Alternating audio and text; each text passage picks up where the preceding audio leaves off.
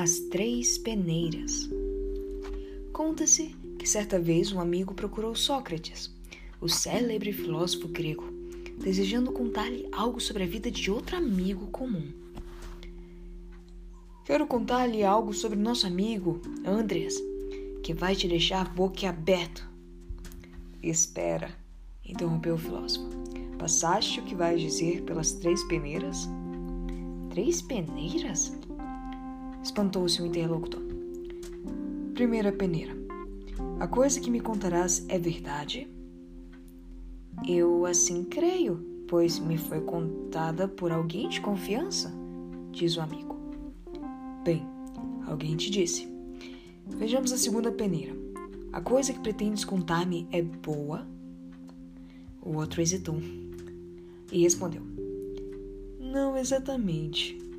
Sócrates continuou: Isso começa a me esclarecer.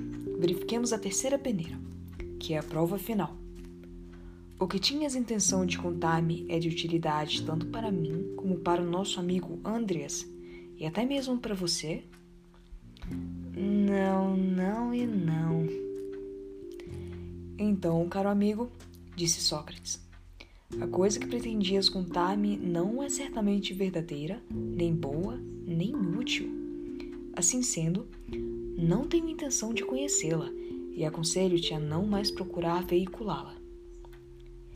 A cada dia nós somos alvos de pessoas com um grande desejo de contarmos coisas a respeito dos outros. Devemos procurar fazer o teste das três peneiras gregas. É verdade? É bom? É útil? Caso negativo, devemos simplesmente evitar que sejamos parte integrante nas bisbilhotices e nos mexericos da pessoa, de pessoas ávidas de novidades sobre a vida alheia.